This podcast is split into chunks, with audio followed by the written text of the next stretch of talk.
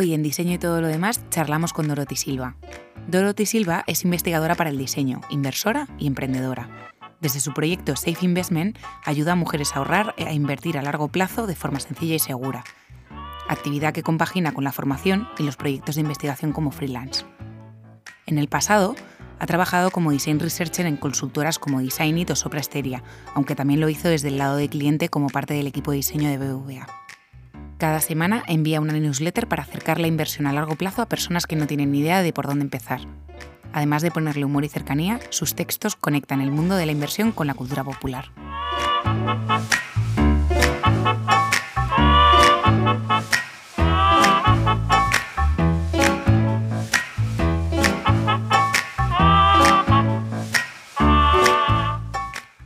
Hola Doti, ¿qué tal? ¿Cómo estás?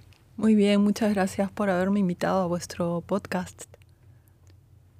Pues yo creo que vamos a empezar por quitarnos de en medio, eh, conectar tu vida profesional, este podcast va de diseño, con la parte de, del dinero y, y, de invertir y de todo esto. O sea, siendo investigadora para el diseño, dedicándote a lo que nos dedicamos Patricia y yo, ¿en qué momento empiezas a preocuparte por el dinero? Eh, creo que el ser investigadora para el diseño, en mi caso, influyó poco. Recuerdo que en 2014, en ese entonces, eh, para mí el dinero era, pues, sí, dinero y ya está. Y un día me puse a leer algo que iba sobre mmm, la baja posibilidad de que la generación nuestra y las próximas generaciones vayamos a tener una pensión en un futuro y que estaría bien ahorrar e invertir. Y, y no era que yo me estuviera dedicando a hacer proyectos sobre finanzas personales, ni sobre inversión, ni, ni nada parecido en ese entonces. Y fue, tal vez fue un clic. ¿Qué, ¿Qué, de todos los aspectos que ahora sabes fueron lo, eh, qué te dio el primer paso? O sea, he leído por ahí que empezaste con 200 euros en, en la página de tu proyecto Safe Investment. Luego pondremos los enlaces en las notas. Hago promoción de la newsletter justo al principio porque yo creo que yo me divierto cada semana cuando la recibo, a pesar de que el tema es recurrente y que a mí que me interesa el tema a veces me, me, resulta básico, pero la leo por la historia que contiene. O sea, el, el, aprendizaje de fondo lo tengo interiorizado, me ayuda a reforzarlo por si algún día flojeo, en plan, bueno, vamos a seguir con esto porque, porque estas historias de Doti valen la pena, pero, pero sí me gusta. Eh, he leído alguna vez por ahí, eh, ahora volviendo a la pregunta, que, que habías empezado con 200 euros. ¿En qué empiezas? ¿Empiezas a pensar en invertir o empiezas a a pensar en, en guardar dinero o en tener más dinero para el futuro? Lo que yo hice fue darme cuenta que tenía la suerte de no tener deudas, eh, que podía cubrir mis gastos mensuales, pero que no tenía ahorro. Eh, a ver, no, no estaba en números rojos, pero tampoco tenía mucho ahorro. Y lo que hice fue empezar a a ver cómo era esto de ahorrar. Y la verdad que me ayudó el empezar a tener la inquietud de, de saber qué era esto de invertir, porque me sonaba súper complicado, lejano, eh, fuera de mi alcance como trabajadora eh, promedio, digamos, con un sueldo que en aquel entonces tenía oportunidades de mejora. y, y sí que empecé a invertir ya con el objetivo de, además de tener un ahorro, eh, poder ver si podía lanzarme en esto de, de las inversiones. Y recuerdo, y lo, lo tengo puesto también en, en la web, eh, que lo que contraté en ese entonces ya no lo tengo, porque hice lo que pude, tomé la decisión de contratar. Recuerdo que contraté um, un par de fondos de, inversión indexados en una entidad donde ahora ya no tengo esos, esos fondos, pero fue que, que empecé por ahí. ¿sí?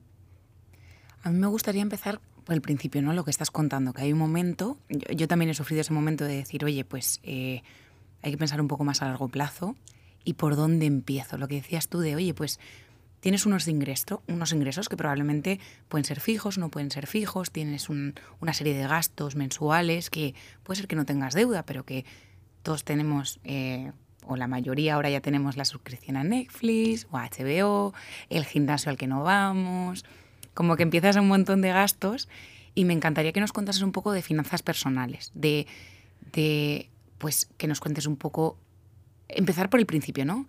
Ingresos, pasivos, activos, qué es cada cosa, qué es deuda buena, qué es deuda mala, así un poco así de masterclass en cinco minutos para Damis. Lo contamos rápido y además me gusta decir que tiene doble filo el hablar de finanzas personales. Porque si quieres complicar tus finanzas personales, em, puede pasar que nunca des el paso de empezar a invertir porque creas que tienes que seguirlas mejorando y tuneando y, no sé cuántos Excel y cosas así.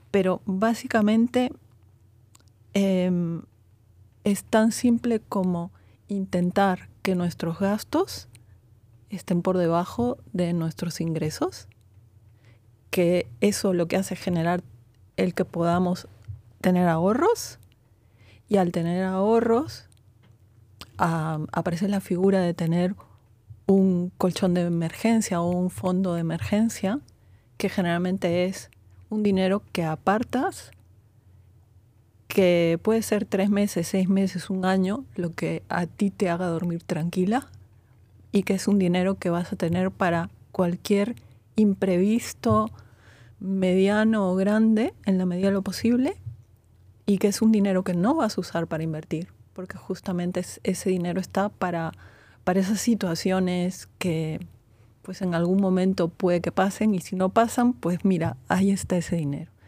Entonces, cuando tú ordenas tus, tus gastos, tal vez los ordenas de una forma que no te tienes que dar de baja ni del gimnasio, ni de, ni de Netflix, ni, ni nada, sino simplemente que te organizas un poco y tienes además separado. Generalmente es mejor tener ese colchón en otra cuenta, no en donde tienes los gastos diarios, porque si no, pues se te va y lo vas a gastar y tienes que empezar a ahorrar desde cero tu colchón. Entonces, una vez que tienes ese colchón, em, puedes empezar a ver posibilidades de, invertir y entonces ahí se te abre el mundo, ¿no? De, de que, en qué invierto y cómo es esto de invertir y todo suena entre complicado o incluso aburrido o incluso mm, me da pereza o lo que sea. Y, y lo que suele funcionar en más de 80% de los casos es invertir en fondos de inversión indexados. Y se llaman indexados porque son fondos que agrupan una serie de empresas que están asociadas o que sigan a un índice. El índice más cercano que tenemos es el del IBEX 35, de las 35 principales empresas de España, pero luego hay índices como el Nasdaq, que tiene las principales empresas de tecnología, tipo pues Google, Apple, Amazon, Netflix, etc. Y luego está, digamos que el índice que suele ser como el referente es el SP500, que es el de las 500 principales empresas por tamaño de capitalización de Estados Unidos. Y se suele hablar de este índice porque es como que toma la temperatura, digamos, de la economía. Entonces, a día de hoy hay una serie de mm, neobancos, bancos digitales eh, o digamos gestoras también autónomas online que te ofrecen esa posibilidad de, que puedas invertir em, parte de tus ahorros en estos fondos indexados de inversión. Y tiene la, la, digamos, algunos te lo ofrecen de forma, digamos, automática en el sentido que es tipo plug and play, que es que entras a la página, pones tus datos, resuelves o respondes una serie de preguntas y al resolver esa serie de preguntas te sale un resultado que es tu perfil de riesgo como inversora, que a la misma vez, digamos que ese sistema de esa plataforma lo ha asociado con la configuración de una cartera de inversión específica con una serie de, fondos de inversión, en este caso indexados, o pueden ser ETFs también indexados. Y entonces, simplemente tú, eh, pues, decides si lo contratas o no y, pones ahí el dinero que tú consideras que, puedes, tener, que puedes tener ahí. A mí antes de... Voy a, voy a hacer de researcher. Antes de meternos en el detalle de todo esto, de los indexados y de invertir y tal, lo has, yo creo que he mencionado de pasada al principio, pero ¿por qué es importante? O sea, yo creo que todo el mundo puede entender lo del colchón. O sea, ahorramos, hacemos ese colchón, puede que en, las generaciones más jóvenes se haya perdido, pero no es algo que no hayan hecho nuestros padres o nuestros abuelos antes, que es el excedente de dinero que vas juntando, lo guardas y está ahí para, para por si acaso sucede algo que necesites ese dinero. O para eh, acceder a una compra posterior de cualquier cosa en el pasado con nuestros padres y abuelos para comprar una segunda vivienda, una vivienda para alquilar, lo que sea. Creo que hasta ahí lo podemos tener. Pero ¿por qué es importante invertir en fondos indexados? ¿O por qué tú has decidido que la manera fácil de invertir o la manera que tú has elegido es invertir en fondos indexados? Eh, voy a decir públicamente que no solo invierto en fondos indexados, pero creo que es la forma de invertir más simple que hay y que, repito, en más del 80% de los casos te, va a ir bien porque lo que tienen esos fondos indexados es que siguen el mercado y entonces hay, hay como una especie de movimiento promedio y de rentabilidad promedia que, van a hacer que a largo plazo eh, te vaya mejor que tener ese dinero eh, guardado en el banco porque va, va a tener una digamos, una rentabilidad mayor que los intereses que te puede dar una, cuenta de, ahorros. Pero lo que tú decías, Ancho, de, por qué es importante invertir, voy, a hacer un pequeño paréntesis y es que no quiero que alguien que nos escuche diga que somos unos flipados. Creo que, todo el mundo que tiene capacidad de invertir eh, es importante que se, plantea el hacerlo, el invertir, porque ya no es solo esto de que te va a rendir más que tenerlo en tu cuenta de ahorros por, por la maravilla que es esto del interés compuesto y que, y que la combinación del interés compuesto con el largo plazo, con el tiempo, es que hace que tú veas esas ganancias en 10, 15, 20 años, ¿no? Cosa que es bastante Em, difícil a día de hoy con la tendencia a querer tener todo para allá. Entonces, si, si, no, si no tienes capacidad de, invertir, no podemos decir que todo el mundo debería invertir, ¿vale? Pero todo el mundo que tiene capacidad de invertir, eh, más allá de... Tener capacidad de invertir es tener este colchón del que hablabas, o el colchón que te sientas cómodo o cómoda, y luego ya con el excedente de eso, pero estamos hablando de que el excedente de eso pueden ser 100 euros, ¿no? Sí, lo que tú quieras. Que, claro, siempre que se habla de... O sea, por eso quiero rebajar expectativas. Estoy contigo de que no quiero que la gente piense que somos unos flipados y que invertir es para millonarios o para gente que tiene... que vive muy cómodamente, sino más bien más lo contrario. O sea, que todo el mundo puede... Sí, pero yo también entiendo que el matiz aquí está en que no es lo mismo alguien que tenga ingresos fijos que alguien que tenga pues ingresos mucho más variables o que se pueda encontrar con que necesita disponibilizar de ese dinero a muy corto plazo porque, porque se puede quedar sin trabajo en dos meses. O sea, yo creo que también te referías un poco a, capacidad de invertir como esa persona que puede disponer de ese dinero más mensualmente que... Por, por eso mismo, el tener el colchón de, de emergencia hace que cubra esas posibles pues eventualidades en donde vas a tener que disponer de, ese dinero. Y estamos hablando del equivalente, pues eso a, seis meses de tus gastos. Eh, entonces, cuando, cuando, cuando tú no inviertes a pesar de poder invertir, hay una parte que yo creo que es como una especie, entre comillas, de falta de responsabilidad.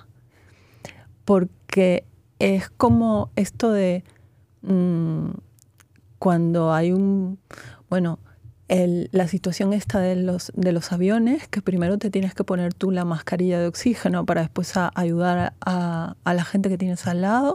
Y si viajas con tu gente, pues tú primero te tienes que poner la mascarilla. Para mí el invertir es, es eso, que te, te, proteges tú y puede hacer que, que con esa, mm, digamos, situación que tú te generas, la puedes, la puedes expandir a tu círculo cercano e incluso puedes plantearte pues, tener capacidad de ayudar en, en, otras situaciones.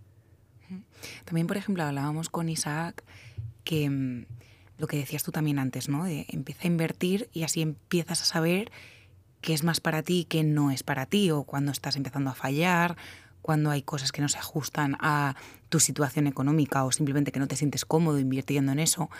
Y es que también me gustaría hablar contigo de las desventajas, ¿no? En el sentido de, estoy totalmente de acuerdo en que si a mí alguien me viene, yo con lo poco que sé de inversión, si alguien me viene, que me han venido amigas mías diciendo, oye, me gustaría empezar a invertir, pero no sé por dónde empezar. Yo siempre empezaría por fondos indexados, porque es lo que dices tú, es automático, es fácil para toda la familia y pero lo que quiero decir es que también todo tiene su riesgo, ¿no? Por ejemplo, en el caso de interés compuesto, funciona, funciona bien, pero, y a ver si soy capaz de explicarme bien, si pierdes dinero, voy a poner un ejemplo con dinero para que se me entiendan con los números.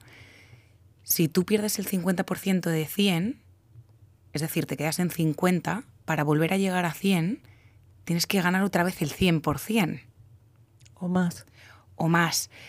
Entonces hay como una serie de contraindicaciones que cuando todo va bien, funciona muy bien y todo el mundo está eufórico, llámase criptomonedas, llámase, eh, creo que fue el año pasado, 2021, cuando de repente la bolsa eh, era alcista y, estábamos todos los amigos casi mirándola a diario. Mm, comprando acciones casi a diario, o sea, algo que lo que te dicen es que no deberías hacerlo. Pues, pues también lo bueno es que es el aprendizaje. Pero quería preguntarte qué tipo de aprendizajes has tenido tú o qué contraindicaciones con tu experiencia nos puedes dar o, algún consejo que digas, oye, cuida con esto. Como lo que yo practico es la inversión a largo plazo, em, la fórmula ganadora es muy simple, pero a la misma vez es difícil de llevarla en el tiempo. Y es el combatir el, FOMO, el combatir la, la, angurria, este, y, es, es, el querer conseguir algo en dos, tres meses, porque ves, escuchas que hay otras personas que sí lo han conseguido y entonces tú también quieres conseguirlo. Em, si partimos del hecho que, que, hemos dicho que vas a invertir algo que, que no, no necesitas para comer, ni tampoco necesitas para un caso de emergencia, si en algún momento de ese largo plazo tus inversiones están en 50, cuando eran 100, no te va a hacer ninguna gracia, pero tú sigues comiendo y tú sigues teniendo ese colchón por si algo pasa. El problema está en que, en que estás perdiendo y no, no, no, no estamos acostumbrados a perder, no nos gusta perder. Y hablando de dinero, pues mm, no, soy especialista en behavioral economics, pero vamos, que sabemos este, todos todo lo que hay alrededor de la aversión a la, a la pérdida y, eso lo tenemos en, nuestro cableado. y sin embargo, luego te pones pues a, ver a otros que no, que no salen en vídeos con, con coches de último modelo, ni, y como que ostentando, pero te hablan de lo que han conseguido en 10, 15 o 20 años y tal vez no, no es tan adrenalínico, pero funciona. Hay una cosa que, que hemos hablado algunas veces y que se relaciona con lo del interés compuesto que, me, que explicabas antes, que hemos hablado tú y yo en conversaciones previas sobre esto, que es, puede parecer que una vez tienes el colchón y tienes un cierto dinero para invertir, uno de los errores más comunes que yo he visto es entrar con todo ese dinero de golpe. O sea, y el interés compuesto también, no quiero ponerme muy técnico, afecta a las aportaciones. Quiero decir, no es lo mismo entrar en fondos indexados porque, ponte, has reunido eh, mil euros y metes esos mil euros, vamos a poner por caso mil euros porque es más fácil de dividir, que hacer aportaciones de 100 euros cada mes con esos mismos 1000 euros, porque el resultado no va a ser el mismo. En cambio, si entras con los 1000 euros un día que los mercados están eh, muy alcistas, pues esos 1000 euros pues, te van a rendir para comprar menos participaciones, ¿no? O sea, me gustaría que explicaras esto porque parece que lo del interés compuesto solo funciona con los años arriba, pero también funciona con cómo está el momento del mercado en el, en el momento que tú decides poner tu dinero. Vale.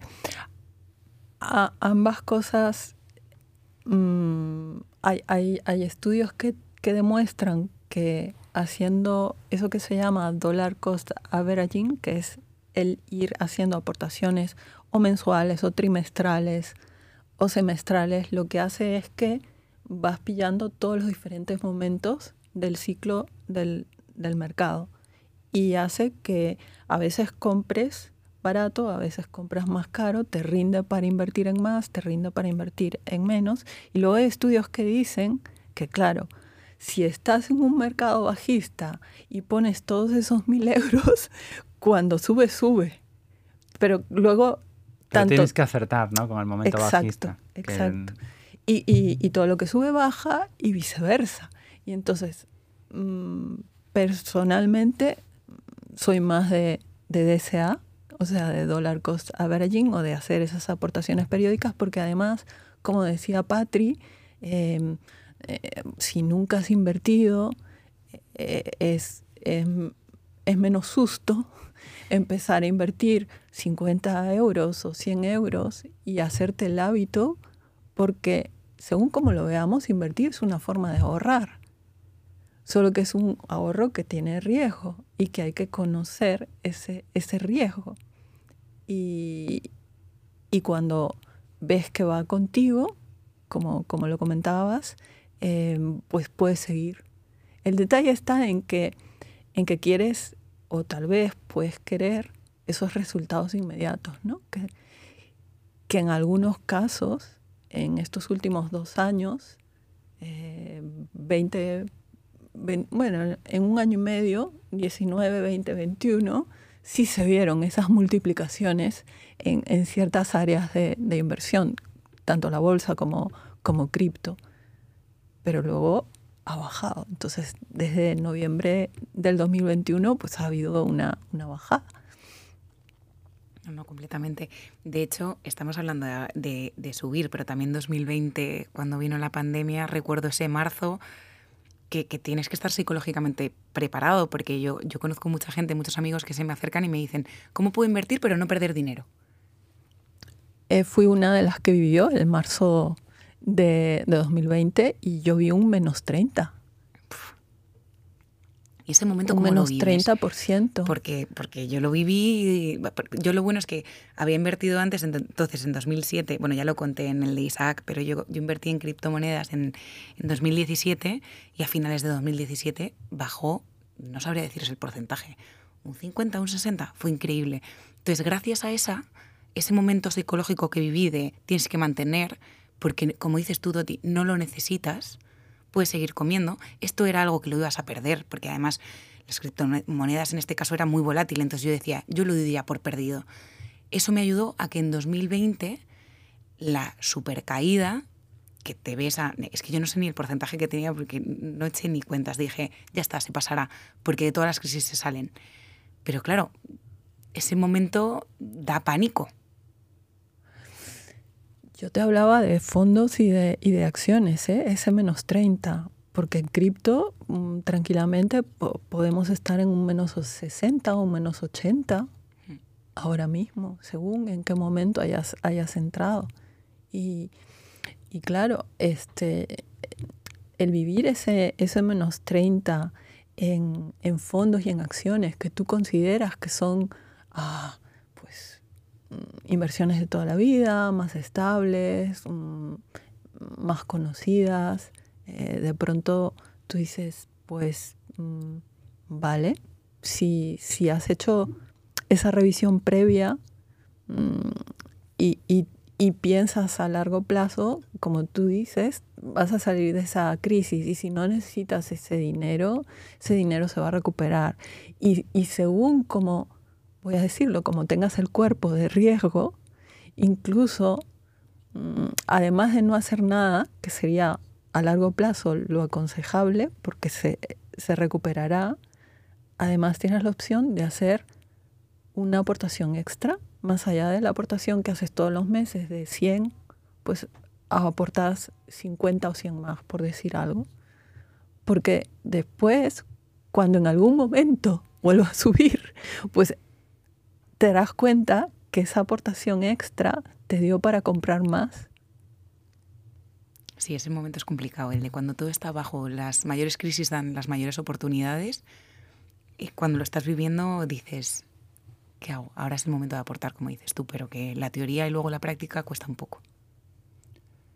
Lo hablamos con Isaac también, y quizás no ha salido aquí en relación a los... Cuando hablabas de los beneficios de, invertir en indexado, hay una cosa que quizás se nos pasó, que no le pasa a las criptomonedas, que lo hablábamos con Isaac, que quizás solo el Bitcoin tiene el valor de la historia. Pero si algo sabemos del Standard Poor's 500 es que cuando la empresa 500 de esa lista deje de ser la más capitalizada, esa empresa se quita de ahí, eh, desaparece y la que era la 501 pasa a ser el 500, o me da igual, o sea, los números que sean o las que entren y cambien.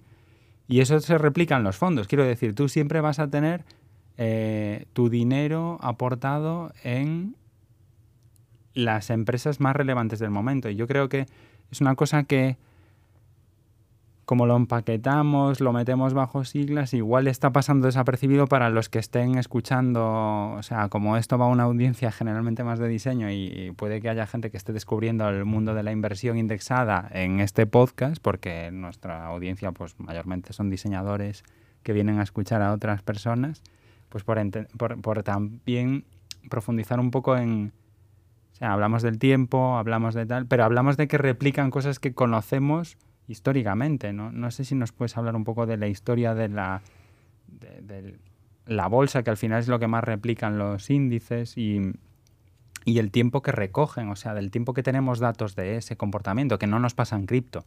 En cripto como mucho tenemos 10, 12 años para atrás. Sí. Vaya por delante que no soy economista, que lo mío no son los números. Yo tampoco. Pero. Mi padre tampoco.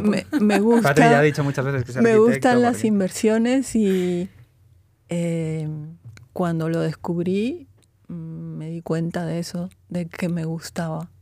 Obviamente empecé con susto, pero luego me di cuenta que me gustaba y, y he ido aprendiendo y sigo aprendiendo. En tema de fondos indexados, el primer fondo indexado sale en, el 70 o los primeros años de, los 70, 1970 y algo. Y lo que hace es como democratizar las inversiones, porque lo que, lo que en ese entonces era poder invertir en, en, en empresas, bueno, no existía internet, este, veías los precios en papel, publicados. Se compraban y se vendían las cosas por teléfono, que se puede que haya gente que le explote la cabeza. O sea, cuando comprabas acciones llamabas a un sitio. Exacto, como, como en las películas. Y, y entonces eh, eh, quien, lo, quien lo empresa, quien em, empieza con esto de los fondos indexados es un señor John Bogle. Y él, y él decidió por ponerlo y la empresa tipo paraguas que ofrecían esos primeros fondos indexados es Vanguard y Vanguard es una de las, digamos, de, las empresas con más prestigio de, fondos indexados.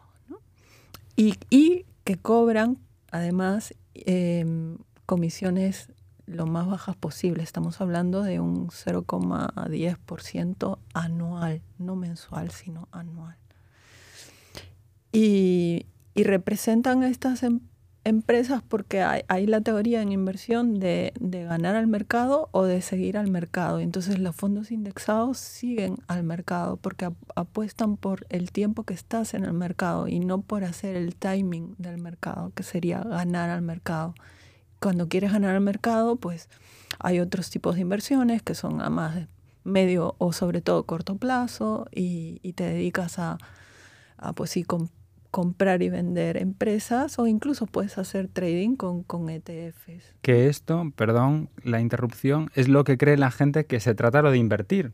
No es estar tranquilamente metiendo... Claro, porque la adrenalina que da comprar una acción y que al día siguiente baje un 10 o suba un 20, pues no es igual que lo que decías tú, Doti, de pues todos los meses 50 euros y que, y que haga la magia el interés compuesto. Como que hay veces que dices, tengo que ser más proactiva para, hacer, para invertir, porque si no, no voy a ganar dinero.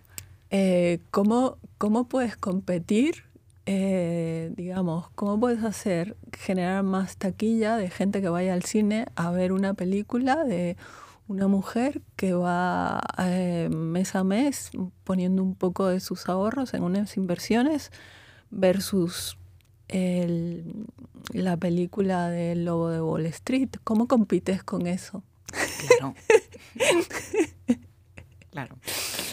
Menos mal que han salido las referencias culturales que os digo que tiene la newsletter, que vale mucho la pena, la verdad. Eh, por, por, la diversión y por estar al tanto. A veces descubres a gente incluso en, la, en esa newsletter. ¿Por qué estamos hoy más preocupados de la inversión. O quizás es porque, yo qué sé, Patricia y yo que estamos muy metidos ya en esto también, y tú también, por supuesto. De hecho, es parte de la mitad de tu trabajo, no sé, no, no voy a decir porcentajes, pero una buena parte de tu trabajo ahora también tiene que ver con las inversiones y no te dedicabas a ello. Eh, ¿Por qué? ¿Por qué? ¿Qué ha pasado? ¿Qué ha cambiado? Así, así, a corto, corto plazo, eh, hubo un boom de gente que empezó a invertir y la buenísima noticia es que dentro de ese boom de gente que empezó a invertir, buena parte han sido mujeres desde, desde el 2020. Y fue esto de, de estar en casa ¿y qué hago? y el tener el móvil en la mano y con aplicaciones para poder invertir, obviamente que ahí pues puede haber pasado de todo, ¿no? Gente que ha invertido por encima de sus capacidades, qué sé yo, pero lo que sí ha pasado es, es, es eso, que, que en estos dos, tres últimos años hay, hay un mayor sensibilidad o, o como que ya, ya no son tan, em, no sé cómo decirlo, tan, tan eh, eh, rebuscadas las formas en que puedes encontrar cómo invertir. Ahora pues hay, obviamente hay publicidades de semillonaria en tres meses, obviamente eso siempre lo va a ver, pero hay más opciones eh, que vemos más sobre cómo, cómo podemos invertir. Em, tengo mi duda de si ahora hay mayor interés por, por invertir. Me gustaría que hubiese más interés por invertir. Creo que hay mucho de esto que tú decías que, que estamos ahora nosotros invirtiendo y entonces ahora pues vemos más cosas de inversión, pero sigue, sigue siendo chino mandarín, esto de invertir para mucha gente. Y igual se ha entendido mal, pero las cripto tampoco no han ayudado un poco lo que contaba Patri antes a como a, la gente ve esa capacidad de cómo funciona, por lo menos la es que no sé si es buena idea, claro, porque no se utiliza tanto como inversión, sino como compra-venta, pero bueno, entender el funcionamiento de los mercados, de la fluctuación de precio, de, de la generación de valor Vamos a hablar solo de Bitcoin. para... Sí, sí, para- claro, claro. Porque es que si, si abrimos... Aquí somos muy de Bitcoin también en este Sí. podcast. Bueno, yo las tengo todas, ya lo dije. todas, todas no, pero Te- muchas. te- Lo has tratado como los Pokémon y no, no, no es igual. Justo. Pues ese, ese episodio no me lo voy a perder, ¿eh?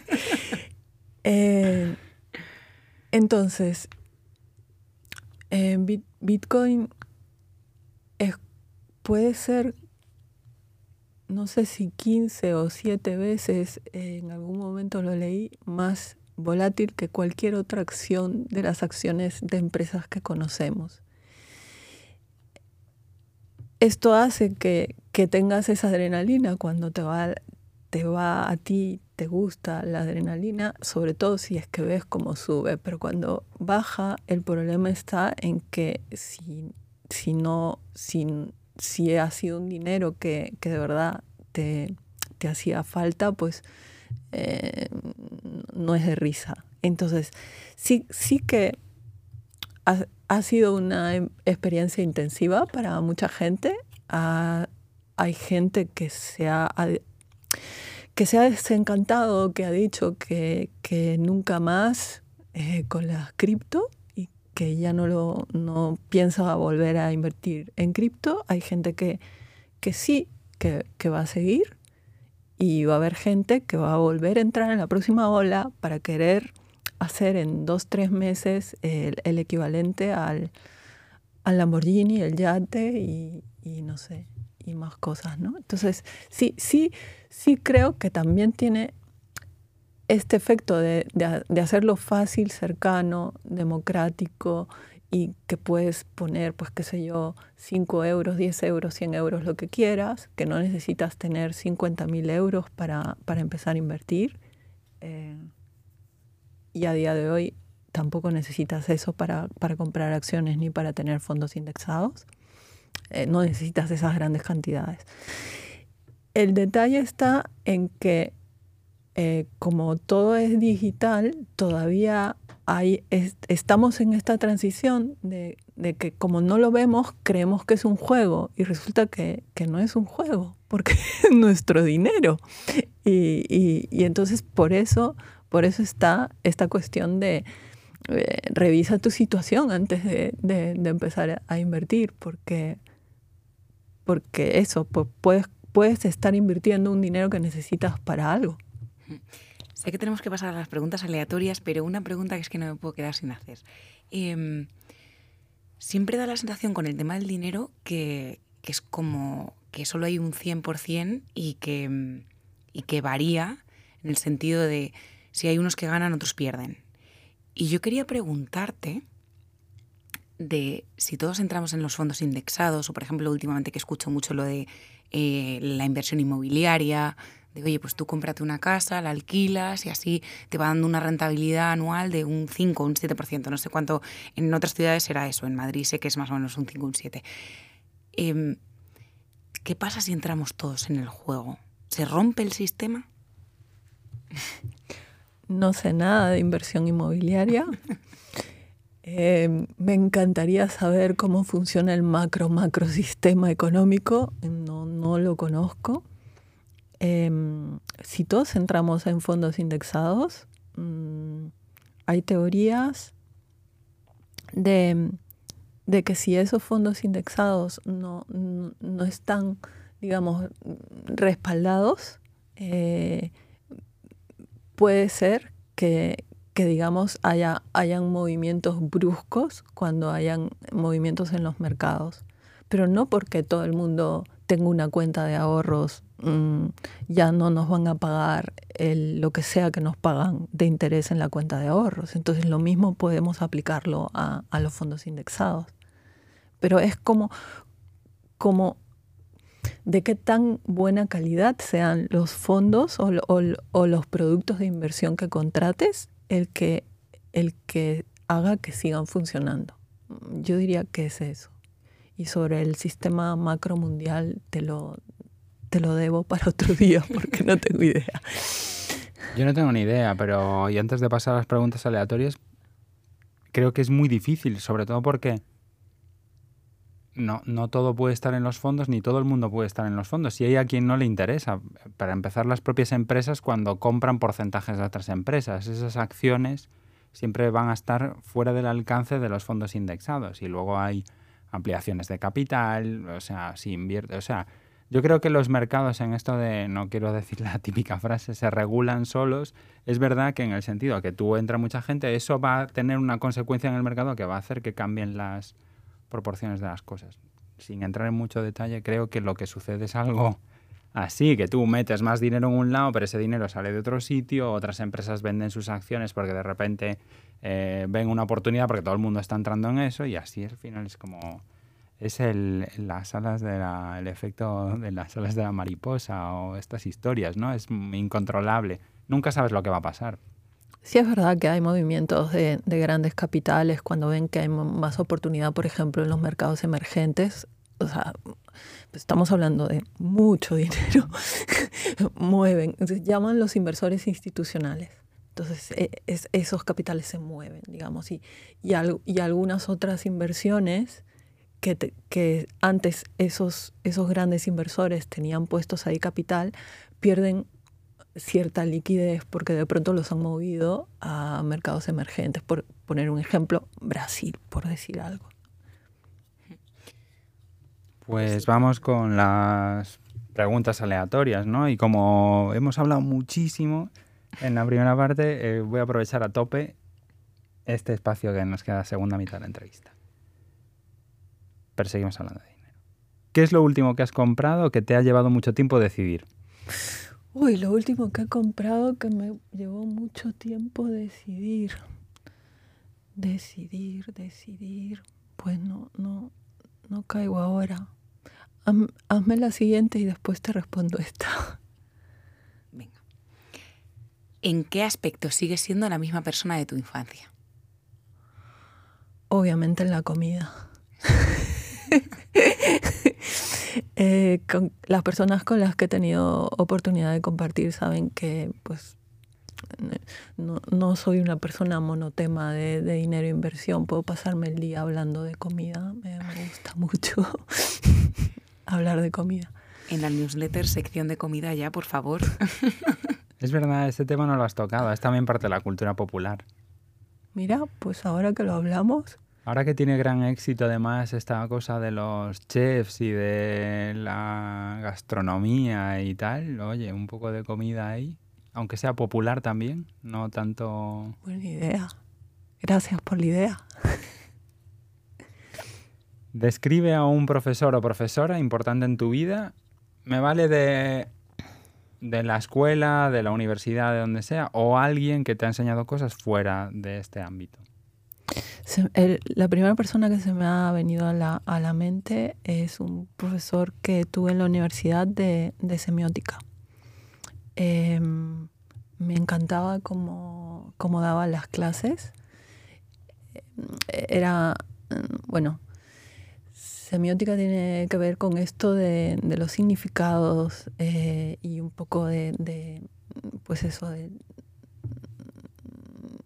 de los sentidos eh, y, yo llevé un, curso de, semiótica. Él podría hacerte reír de las cosas más complicadas que, tenía la teoría semiótica y, se pasaba genial en, su clase. No, no era alguien que para nada le faltase em, eh, ni estudios ni conocimientos técnicos, pero te lo ponía de una forma que aprendías riéndote. Y luego ya te tocaba estudiar para el examen, porque obviamente pues te pasabas bien el rato en la, en, la clase, pero, pero luego sí que había que estudiar para el examen. Sí, sí, me acuerdo de él. Qué bueno. ¿Qué obra de arte o literaria ha influido directamente en tu vida? va, varios libros. Eh, mm, ensayo sobre la ceguera de Saramago. Eh, es la segunda vez que sale en el podcast. Vamos a tener que leerlo, Patrick. Sí. Y, y como autor, Augusto Monterroso. Me gusta muchísimo sus micro relatos. ¿Por qué, por ejemplo, ahora hablando de ensayos sobre la ceguera, por qué te ha influido? ¿De qué manera? Hay, hay una mm, parte como de intimidad de, las reflexiones que hay en el, libro que a mí no, las he encontrado en, otros libros. y, que, y, que, además está relacionado con, lo sensorial eh, y, reflexiones como existenciales y, como simples y profundas a la misma vez y como desde la sencillez, porque no, no es como un superhéroe para nada, digamos, el, personaje. Creo que eso es lo que más me gustó. Me voy a inventar una pregunta aleatoria que no estaba en la lista, que es ¿qué libro sobre inversión o finanzas eh, recomendarías para alguien que no tiene ni idea del tema? Si no conoces ningún libro, o bueno, o los libros no son muy iniciáticos, ¿qué blog o newsletter, además de la tuya, que ya la hemos recomendado dos veces. Hay, hay dos mujeres que en España están haciendo, creo yo, un trabajo buenísimo para, para hacer que las inversiones sean, digamos, más cercanas y, y, una de ellas ya tiene dos libros, se llama Natalia de Santiago, tiene un libro que se llama mm, Invierte en ti y tiene otro libro que se llama Invierte con poco, que él lo sacó en, en mayo de, de, este año. Y bueno, y luego sé que, que, que mm, pues eso, es, es activa en, en, en, Instagram. Y a la gente que le gusta el tema de, de Excel y presupuestos, como ella es ingeniera, obviamente tiene un curso en donde te, te, ordena y te hace un curso de, de, Excel. ¿no? Y luego otra, otra mujer que, que me gusta mucho, que no sé su apellido, pero sé que se llama Laura porque lo menciona en los vídeos, tiene un canal de YouTube que se llama Crack Finanzas. Eh, los vídeos que tiene me parecen buenísimos, muy didácticos, te, explica eh, muy aterrizado lo de cómo, lo de, por ejemplo, cómo invertir en fondos indexados, te habla del interés compuesto y, habla de que también le está tratando de inculcar eso a su hija o hijas o, algo así. Y si, te, y si quieres hacerte una, una revisión, eh, yo recomendaría eh, Happy Money, que es de Ken Honda, que es un japonés que lleva toda la vida sacando libros de, en japonés y se lanzó hace un par de años al mercado norteamericano y ya está traducido al español, que es Dinero Feliz. Y es un libro, otra vez, muy sencillo, pero que vamos, que va ahí, al, punto de revisa eh, toda tu tu cosmovisión sobre el dinero, eh, que, te contaban los abuelos, las tías, los padres, etcétera, etcétera. Y, está bastante bien el, libro. Pues me alegro mucho de que hayas dado referentes eh, femeninos, porque casi que el mundo de la inversión, a mí se me viene a la cabeza Warren Buffett, Kiyosaki, todos estos, pero no, por ejemplo, yo personalmente no sabía ningún referente femenino, así que te Además, Natalia, yo la escuché ella es muy divertida. Es verdad que no tiene mucha aparición pública y que es conocida por los libros, yo creo, mayormente, pero, pero la escuché en entrevista en un podcast que nos gusta mucho en este podcast, que es el Hotel Jorge Juan de, Javier Aznar, y también recomendable, dejamos luego en las notas, la entrevista sobre el libro eh, de finanzas personales de Natalia Santiago, así, la verdad, eh, muy interesante. Muchas referencias. ¿eh? Hoy tenemos una lista de notas en el podcast. Pero eso es lo bueno, que escuches un podcast y luego tengas eh, trabajo para una semana y media. Em, siguiente pregunta. ¿Qué tarea estabas haciendo la última vez que perdiste la noción del tiempo? Yo pierdo el tiempo cuando encuentro una historia, me puedo pasar horas. Eh, y ya no sé si es por deformación profesional, pero vamos, que voy y y me leo todos los artículos que haya de una historia que me interese o trato de ver todos los vídeos que haya sobre la historia que me interese y me puedo pasar horas. ¿sí? Ahí salen luego las historias esas de la newsletter tan... Claro, digo yo, ¿cómo, cómo se habrá enterado de todo esto de Lady Gaga o de... No sé. Echando la tarde. Es que hay que, de- o sea, de verdad, las cosas buenas requieren esfuerzo. Este es el único consejo. Los de inversión no los damos, pero los de los de esfuerzo sí. O sea, la tarea, la tarea difícil. Si pudieras establecer una regla que todo el mundo tuviera que seguir, ¿cuál sería? Si estuviese en mí la capacidad de, de- de que de pronto mañana todo el mundo se levanta y, y no gasta por encima de sus posibilidades, nos ahorraríamos muchos dramas y tal vez estaríamos más contentos. Aunque habría gente que te diga, ay, pero qué aburrido, ay, pero es que no puedo hacer o comprar o tener lo que quiero comprar, pero vamos, que según yo, si pudiese pedir ese deseo, lo, lo pediría. Yo voy a poner una pregunta un poquito más simple. ¿Cuál es tu emoji favorito? Mi emoji favorito es el de los abrazos. ¿Sí? Sí. ¿Cuál de los, el, el- el que sale con las manitas? Sí. Vale. ¿Eso es un abrazo? Sí, sí, eso es un abrazo. El que, el que sale así, que está medio sonrojado, ¿no? Ese. Ese, ese. Para mí es el clásico del abrazo, ¿no? Sí, sí, el clásico, es de los emojis clásicos. Que ya la gente viene aquí diciendo que sus emojis favoritos son los que han metido en el último año. Y digo yo, ¿qué hacíais hasta, hasta que os lo pusieron ahí los de... ¿Qué te preocupa en este momento? ¿Qué me preocupa en este momento? ¿Aquí ahora? ¿O en, e- en este momento de, En el presente. De, la presen- Bueno, Ah, en esta, si en la entrevista te preocupa algo, también lo puedes hacer. Va a ser muy meta, o sea, hablar de lo que te preocupa en la entrevista, en la propia entrevista. Se resolverá cuando esté publicada, además. A ver, ahora, ¿qué me preocupa? Mm, ¿Qué me preocupa? Me, me preocupan varias cosas. Mm, trato de, de que el... ah, A ver, no quiero sonar así cliché, pero trato de preocuparme de cosas de las que me puedo ocupar. Porque si no tengo control sobre lo que me preocupa, ¿para qué me preocupo? ¿Vale?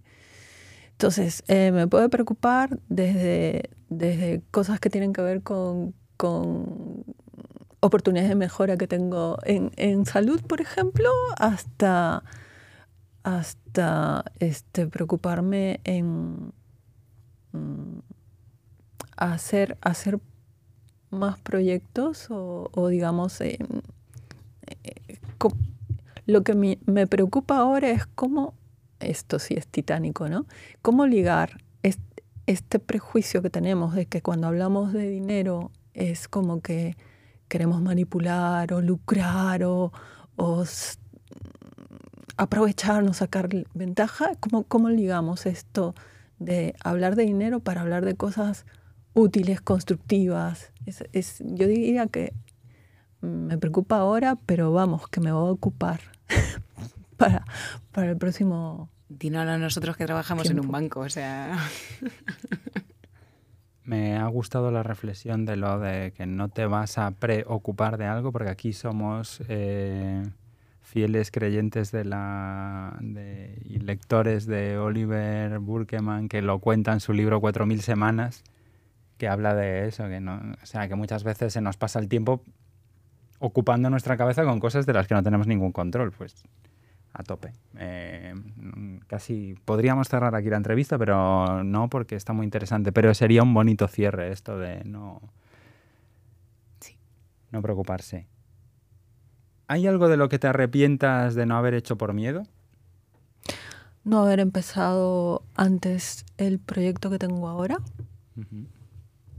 Em, sí. Safe Es Investment, estamos hablando. Sí, estamos hablando de Safe Investment. No haber empezado antes la newsletter. eh, es como lo más reciente. Es típica cosa que cuando ves que, que te gusta, que tiene sentido para ti, dices, ¿por qué no lo hice antes? Todas esas situaciones en donde de pronto me, me siento bien y creo que otra vez tienen sentido, digo, ¿por qué no lo hice antes? Entonces, pues, así, respuesta rápida sería eso. Vale. Ya que lo sacas, Y lo hablamos en el primer capítulo de la temporada, que aunque queda lejos, fue hace dos días con Goco Dávez y con ella hablamos de bloqueos creativos. Que ahora que lo has sacado y que, y que te resulta, no voy a decir fácil, pero que lo ves y ha merecido la pena, ¿qué te impidió hacerlo antes? Sí, seguro que llevabas más tiempo planeándolo de, del, del qué tal. O sea, ¿qué, ¿qué, bloqueos tuviste o qué, cómo venciste ese... O sea, ahora pues me enredé demasiado en esto. No sé si tienes algo así como claramente identificado que te hizo darle muchas vueltas a la newsletter o a la, o a la web o a cosas así, que luego no fueron tan importantes. Por si gente que nos escucha le sirve de aprendizaje. Me encantaría decir que en mi caso fue que buscaba la perfección y que por eso no empecé. No es mi caso. eh, mi caso era... Eh, Lo dices porque estoy aquí, es mi trampa habitual cuando hago cosas y nos conocemos. Está hablando de mí. en, en, mi caso era... Eh, me encanta estar detrás de, de, la cámara, me encanta, mmm, digamos, mmm, estar detrás de la pantalla y, y, fue el vencer el miedo a, a, poner mi nombre, a decir aquí estoy, mira, tengo este proyecto mmm, y, y, empezar a lo que ahora se llama construir en público, pero dicho de otra forma es vencer pues el miedo, el vencer el, el, el que dirán, tus, tus propios miedos, tus propias limitaciones y, y lanzarte y, y, nadie se ha muerto y creo que nadie se va a morir.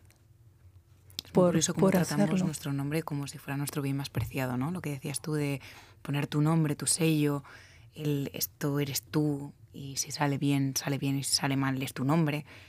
Y es verdad que hay un miedo ahí atroz, importante. ¿Hay algo a lo que tengas un poquito de adicción? ¿Y por qué? Vale, lo voy a decir. Eh, creo que estoy suscrita a newsletters por encima de mis posibilidades. Repito. Eh, Está bien que no, alguien lo diga. No pienso de suscribirme. Eh, es, quiero que sigan estando allí y voy a seguir suscrita a más newsletters de las que puedo leer. Trato de... ¿Pero las abres en algún momento? Sí, sí, sí, sí.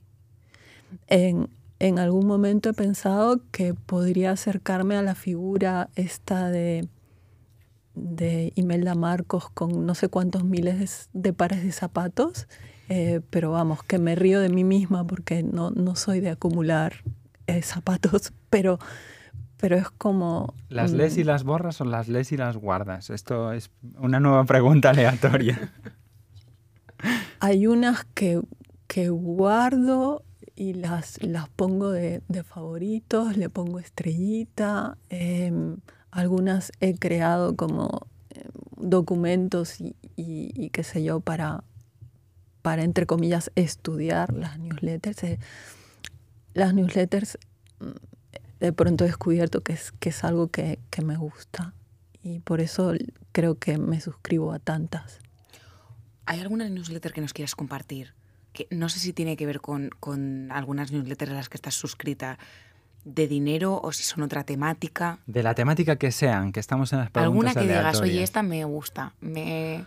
A ver, una newsletter que creo que tiene más de un millón de suscriptores es la de eh, James Clear, Uh -huh. y, y, sale todos El los jueves. Hábitos atómicos. Sí, Atomic Habits, y, uh -huh. y su fórmula es 321. Y 321 significa que todas sus newsletters vas a ver tres ideas que él te comparte, dos ideas que él cita de a algún autor o autora, y, y el uno es una pregunta tipo detonante o reflexiva o motivadora que te hace. Y es su, su fórmula 321. Más de un millón de suscriptores. Wow. Soy muy fan de, de ese tío. Es, es, de la cultura del esfuerzo de, de, trabajar, trabajar, trabajar. Y ha tenido. Bueno, es que su historia es súper interesante. Que entiendo que no quieres compartirla, ¿no? Eh, está en, la tiene el compartida, es muy activo, tiene un libro, eh, pero bueno, es una historia de la típica de superación. Perdón. Sí, sí, dale, dale, Está escribiendo otro. Sí, sí, sí, sí. no, y tiene una academia, todo para cómo integrar en tu cómo introducir cambios en tu vida a través de pequeñas acciones, ¿no? Y muchas estrategias. Y él lo habla desde su superación personal. O sea, me parece muy recomendable. En el libro de hábitos atómicos, que está en español, que es un bestseller, vamos, que yo creo que ha leído medio mundo, no, no exagero mucho, pero, pero mucha gente. Es que la newsletter es la leche. Y él ha construido mucho alrededor de su comunidad, ¿no? Y muy retroalimentado. De esa gestión, o sea, Aquí a veces hacemos lo de que te da envidia. A mí me da envidia la gente como James Clear. ¿Por qué te da envidia? Pero envidia buena, es en plan, ojalá, ojalá ¿sabes? Ese, ese trabajo tan bien articulado, todo tan consistente y, con tanta dedicación y tal, está muy bien. Sí. Hacer una vida de tú, eso. ¿Tú también estás bien? Yo estoy bien, pero, pero, pero siempre hay alguien que está mejor y que me gusta. En plan, puedo aprender cosas de James Clear. Ojo que se nota que Doti es researcher y se pone rápidamente en el modelo de hacer ¿eh? preguntas y esto puede cambiar de un momento a otro. Ese capítulo ya ha pasado. Sigo pensando en qué me costó trabajo comprar o decidirme comprar. Lo iba a sacar, pero digo yo, bueno, pues igual, pero tenemos más preguntas, vale, ¿eh? Vale, una cosa tonta. Eh, Esas son las mejores. Sí. Eh, me costó tanto que lo compré tres veces. Eh, en, en, en agosto compré tres diferentes cortinas de ducha. Sí, porque no me convencía la primera ni la segunda, sí. sí. No es fácil ese tema, ¿eh? Esos patrones. Es que es, es que la elección, o sea, y si te pones ya, es que no me va, es, sí, lo, lo entiendo. Ahora, a, agradezco que he podido comprar tres cortinas de ducha, no, no tres casas sí. o tres coches. Sí. sí. o tres teléfonos móviles o cosas más caras. Eh, sí, tres ordenadores portátiles. Eh. ¿Qué saca tu vena competitiva? Me falta ese gen. No sé yo si en algo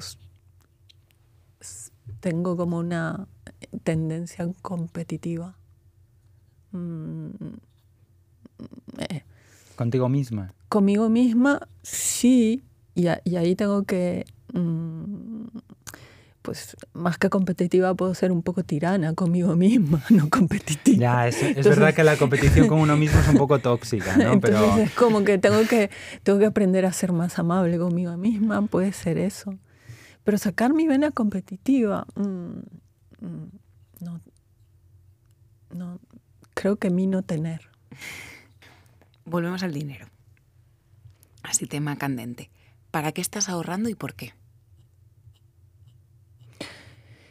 Ay, así como digo que no sé nada de, de inversiones inmobiliarias y que hay y que hay muchas teorías sobre que la forma más inteligente de comprar un, un inmueble es con una hipoteca porque es un coste oportunidad de hacer un desembolso grande eh, porque, porque dando digamos la entrada o una parte consigues la hipoteca y, y, el dinero si es que tienes más dinero lo puedes usar para tu fondo de emergencia para otras eh, inversiones etcétera etcétera pues yo tengo un sueño que es el, el tocateja no y, y, y un, uno de mis objetivos de ahorros es, es ese idílico tocateja, sí.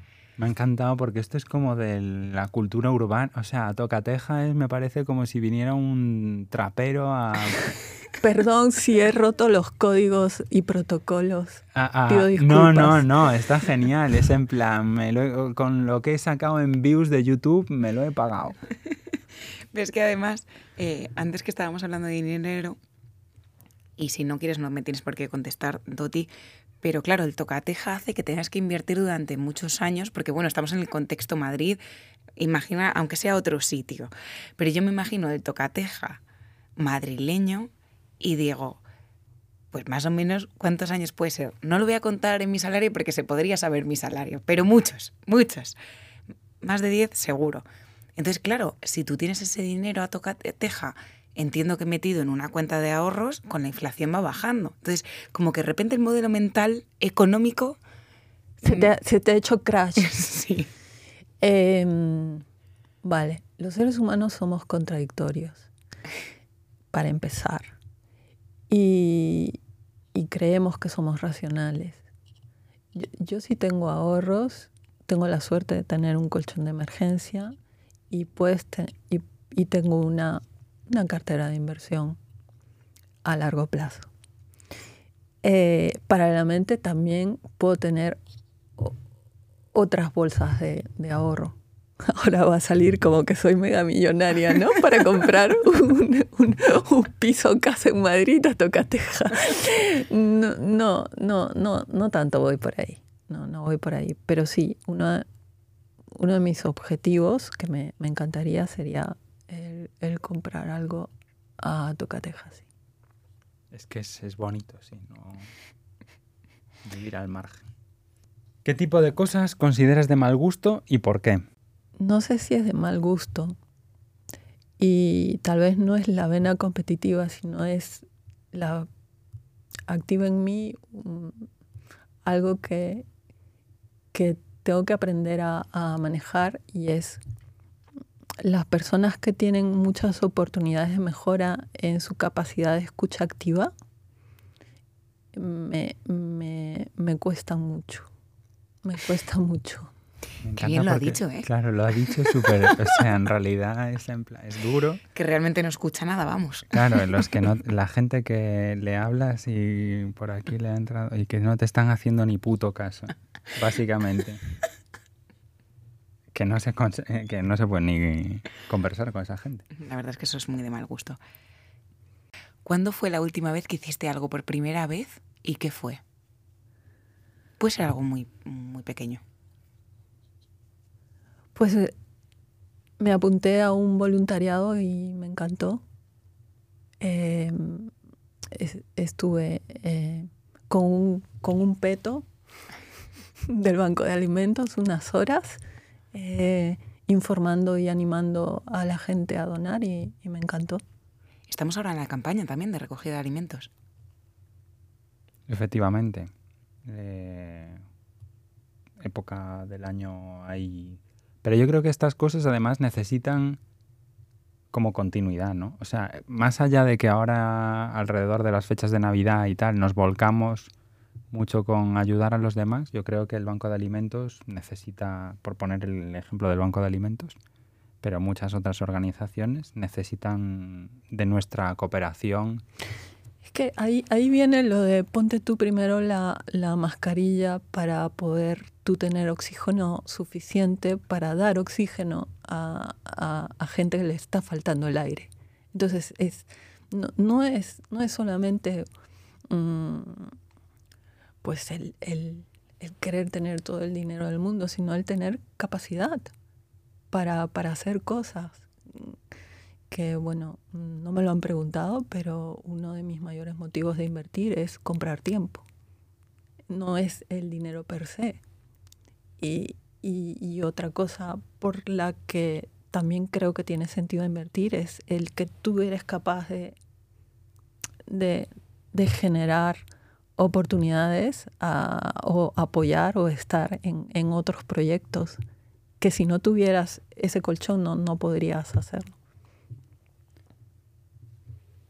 Oye, yo con esto de comprar tiempo, yo creo que podemos cerrar la entrevista. Dudo que vayamos a acabar con una eh, frase mejor. No hay nada más valioso que el tiempo y más finito, porque el dinero, a pesar de todo, es se gana, se pierde, pero hay muchísimo dinero, pero el tiempo y el tiempo que vivimos es eh, limitado. Doti, ha sido un placer, de verdad, que hayas venido a compartir. Espero que no hayamos liado a los que no tenían ni idea sobre finanzas en esta charla. Para mí me ha gustado mucho charlar contigo. Muchas gracias, Doti. Muchas gracias, Patri y Ancho. Muchísimas gracias.